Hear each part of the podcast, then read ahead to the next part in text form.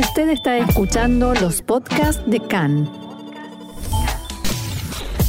CAN, Radio Nacional de Israel. Seguimos adelante aquí en CAN, Radio Reca en español, Radio Nacional de Israel.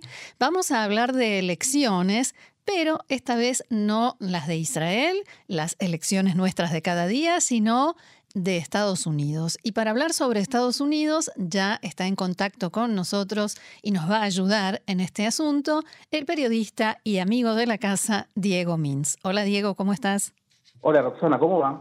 Bien, muy bien. Y bueno, eh, la primera pregunta que quiero hacerte tiene que ver con las primarias en Estados Unidos que ya comenzaron, pero al mismo tiempo da la sensación de que ya comenzaron las elecciones de medio término e incluso más allá, las del año que viene. ¿Qué te parece? Así es, las de 2024 Sí, porque eh, de alguna manera, bueno, en Israel lo conocemos bien, ninguna elección es el verdadero fin, sino que el fin de una elección es la elección siguiente siempre, ¿no? Es como que de alguna manera siempre estamos pensando en la siguiente y en Estados Unidos esto es particularmente cierto ahora, sobre todo para el presidente Biden, porque si bien se, se estima que va a tener una derrota en las elecciones de medio término que van a suceder en noviembre, eh, el tamaño de esta derrota de alguna manera puede definir, además de que pierda el control de una o de las dos cámaras del Congreso puede definir si efectivamente en 2024 se va a presentar. Eh, si tiene una derrota muy grande, es probable que empiecen a surgir las voces dentro del Partido Demócrata para, para evitar esto, ¿no? Eh, al mismo tiempo, lo mismo está pasando del lado republicano, donde tal vez podamos concentrarnos más adelante, pero donde también Trump tiene sus propios candidatos y si bien él ya de alguna manera lanzó su, su campaña para volver a, a la Casa Blanca, eh, esta elección también va a ser una especie de, premonición de si se va a poder presentar o no. Bien, ahora eh, Diego, hoy hay eh, elecciones primarias dentro de las cientos de contiendas electorales y un calendario que es complicadísimo, todo un sistema que no es nada sencillo de entender. hay una especialmente relacionada con Israel que tiene lugar hoy en Michigan con una polémica. Contanos, por favor, de qué se trata. Bueno, así es. Ah, como bien decís, las elecciones empezaron hace un par de meses y van a seguir hasta todo este mes y el mes que viene. En octubre hay un pequeño descanso, en noviembre son finalmente las primarias, las, eh, las de medio término. Y hoy en Michigan van a ser todas las elecciones primarias eh, principalmente nos, nos, importan las demócratas, que son los que controlan este Estado, y es particularmente importante lo que va a pasar en lo que conocemos como el Distrito 11, que en realidad, eh, bueno, empiezo al revés, en el Distrito 11 va a haber dos candidatos eh, en esta elección, que ambos son, digamos, el, el candidato que viene, el candidato oficial, digamos, el que mantiene la banca. Es por un lado Andy Levin y por el otro Hailey Stevens. Eh, ¿Por qué digo esto? Porque en realidad en Michigan, debido al censo que hubo en 2020, se redujeron la cantidad de, diputados, de representantes, y eh, en este caso hay dos representantes que, tenían banca que van a tener que pelearse por una sola, mm. de la silla, básicamente. en este caso, eh, para hacer un pequeño perfil, estamos hablando de Andy Levin, que era el representante del Distrito 9, que es un candidato judío americano con tendencias más de izquierda, si bien siempre ha votado a favor de Israel y no tiene una posición en contra de Israel de una manera directa, está de alguna manera acusado de ser un habilitador de otros candidatos que podemos decir más eh, abiertamente polémicos, incluso abiertamente antisionistas, como Rashida Tlaib o Imar Olan. Y la Omar. Eh, en este caso, Levin es además eh, un, eh, si bien él lleva dos mandatos, es de alguna manera heredero de la banca que dejó su padre, que es un representante judío americano prominente, legendario Sander Levin, que fue representante de Michigan durante 36 años, nada más y nada menos. El tema, la polémica, de alguna manera surge porque Levin es judío, pero se considera que la opción más amigable para Israel es su candidata, su, contrincante no judía, Hailey Stevens, una mujer más joven de 39 años, eh, más, 61 tiene Levin, que es más del ala moderada, no es eh, amiga de, no es, no está del lado de Bernie Sanders, ni de Iman, eh, Ilan Omar, ni de Ocasio Cortés ni de Tlaib, sino fue, trabajó en la gestión de Obama, trabajó en la campaña de Hillary Clinton, tiene un récord de votar a favor de Israel, eh, digamos, más, eh, más limpio en ese sentido y también más desde lo político. ¿Y cómo, cómo se relaciona todo esto con la polémica que se armó sobre los millonarios o no millonarios y Bernie Sanders ahí metido en el medio? Sí, bueno, aquí viene también un poco el alma de cómo funciona el financiamiento de las campañas. Mm. En Estados Unidos sabrás que si vos querés donarle plata a un candidato de manera directa, eh, tenés un límite relativamente bajo, que es menor a los tres, lo que podés donar, es menor a los 3.000 mil dólares, los 1.900 en este momento, se va actualizando por inflación, que si bien, bueno, para una persona en su casa suena, hey, es mucho donar Sí, yo no quiero donar nada a un candidato. No, pero bueno, eh, eh, no te culpo, eh, pero en el caso de que quisieras, o, y si fueras una persona multimillonaria, mm. te parecería poco donar tres mil dólares. Vos dirías, estoy en condiciones de donar más. Bueno, ahí es donde se surgen dos vehículos, dos herramientas digamos, eh, polémicas que vienen a transparentar, pero al mismo tiempo también ensucian un poco esto. Eh, por un lado están lo que se conoce como los PACs, los comités de acción política, y los super PACs, que serían una herramienta posterior que ahora voy a, voy a explicar. Dentro de los PACs está el famoso APAC, que es tal vez el más importante de los comités eh, oficiales, de estos, cuando, cuando se habla del lobby judío, que se lo suele decir peyorativamente, si bien cuando alguien lo menciona así, por supuesto, es peyorativo. Sí, y tiene eh, una connotación eh, antisemita clara. Sí, sí, eso, digamos, no está en duda, pero eh, efectivamente es algo oficial, porque en Estados Unidos los lobbies están oficializados, son organizaciones registradas. Sí, es un lobby pro-Israel. absolutamente, este es AIPAC, es el más importante, no es el único, pero es el más importante, es bipartidario, se, cree, se cree que es muy difícil que un candidato a presidente pueda ganar eh, o llegar sin tener cierta bendición, ¿no? Hmm. De, este, de este lobby.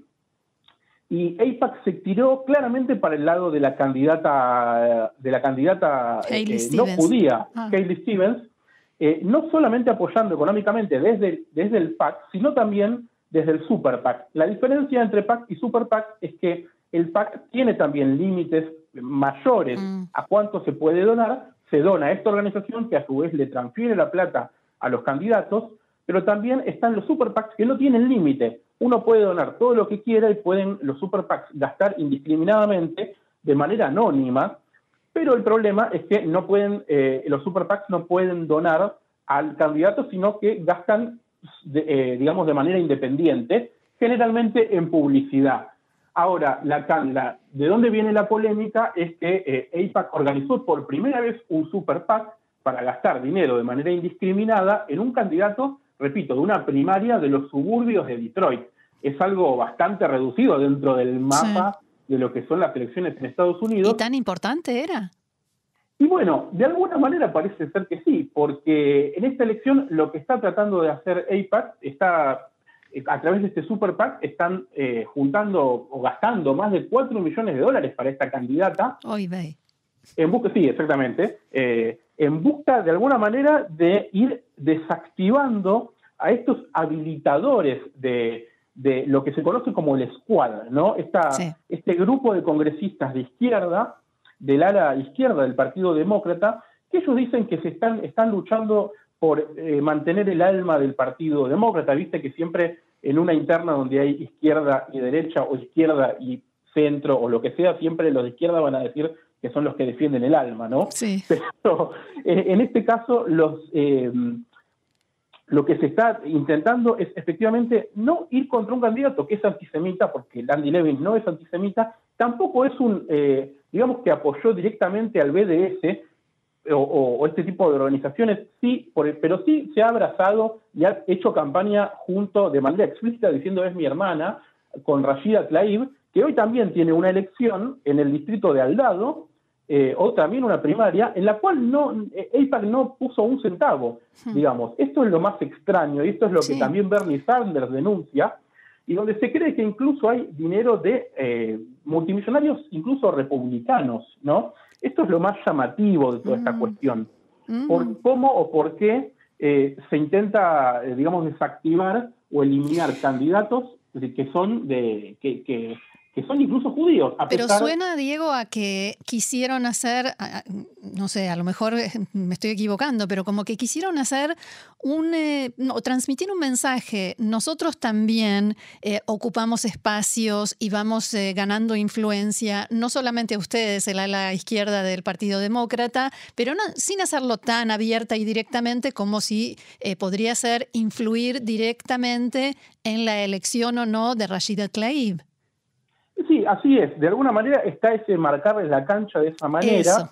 Y también porque de alguna manera no, tal vez al lobby judío, y lo digo sin la, sin, sin la connotación. sin la connotación, ¿no? Eh, no, le no, le, no le interese eh, desactivar del todo o eliminar del todo a estos candidatos antisionistas que, vamos a decirlo, son más grotescos, ¿no? Son más mm. evidentes. Tal vez piensan que es más peligroso un judío abrazados a ellos ¿no? Un judío con un récord de votar a favor de Israel, no es que votó en contra, por ejemplo, una de las, eh, eh, una de las pocas medidas bipartisanas donde consiguió consenso Biden en estos dos años que lleva fue en conseguir el financiamiento para, para digamos, volver a, rellenar los misiles de cúpula, de, hierro. Exacto. Bueno, no es que votó en contra de eso este candidato, pero sí ha tenido, por ejemplo, un, eh, un proyecto de ley en donde pidió que Estados Unidos, ha presentado un proyecto de ley donde decía que Estados Unidos debe oficializar eh, legalmente su postura por, eh, por una solución de dos estados, ¿no? Hmm. Y efectivamente a veces es más cuando cuando hay un incidente como fue el año pasado en mayo, eh, el operativo Guardián de los Muros, suele echar culpas a los dos bandos, digamos, tiene esta cosa más... Más sutileza. Esta sutileza, que tal vez eh, AIPAC y este tipo de organizaciones ven como más peligroso porque habilita este estar en contra de Israel que termina siendo, eh, termina dándole poder de alguna manera a estos candidatos que si no quedarían mucho más al margen, como Tlaib, como Omar. Claro, porque generan rechazo por lo grotescos que, son. Exacto, exacto. No tenemos ni que explicarnos de alguna manera. ¿no? Un candidato que, que apoya al BDS y que dice que hay que que incluso tiene como que se abiertamente antisionista y que dice que Israel tal vez no debería existir, bueno, no hace falta discutir demasiado. así eh, es. Ahí es donde viene de alguna manera este, este, esta polémica. Ahora, Diego, eh, no sé si querés agregar algo más sobre esto en particular.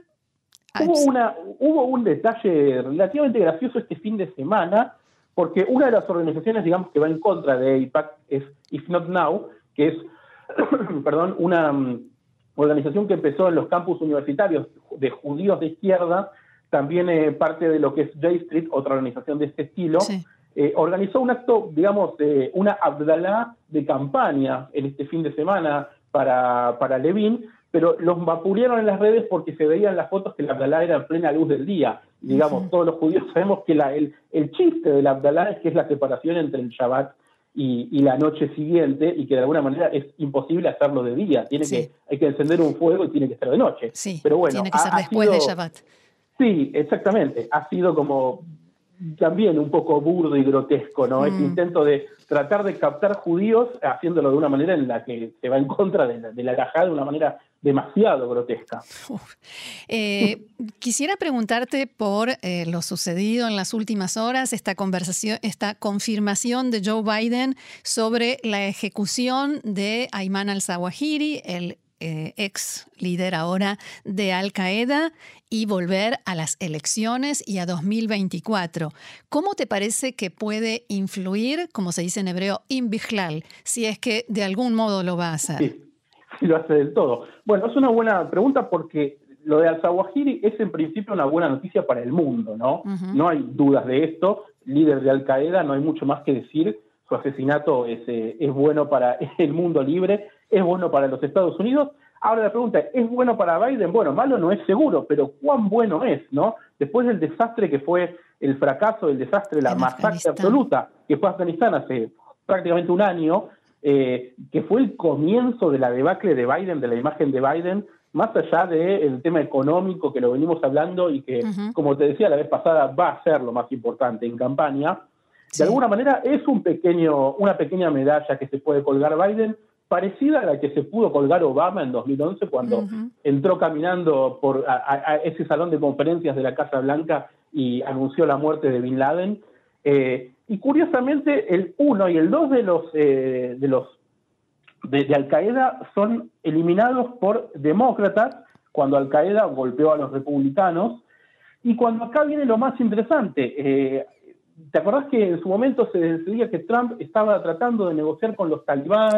Ahora fue muy vapuleado por familiares de, víctimas del, del 11 sí, por el torneo de golf. Por el torneo de golf con Arabia Saudita. Entonces, no, no, no quiero hacer tampoco, es tan así, ¿no? Pero la imagen queda, que, que nos queda es, curiosa, como diciendo, bueno, los demócratas están yendo contra Al Qaeda y contra el terrorismo, que es el culpable claro del más terrible hecho que conmovió a Estados Unidos en su historia, de lo peor que le pasó a Estados Unidos, mientras los republicanos no tienen nada para decir al respecto, no tienen nada para mostrar.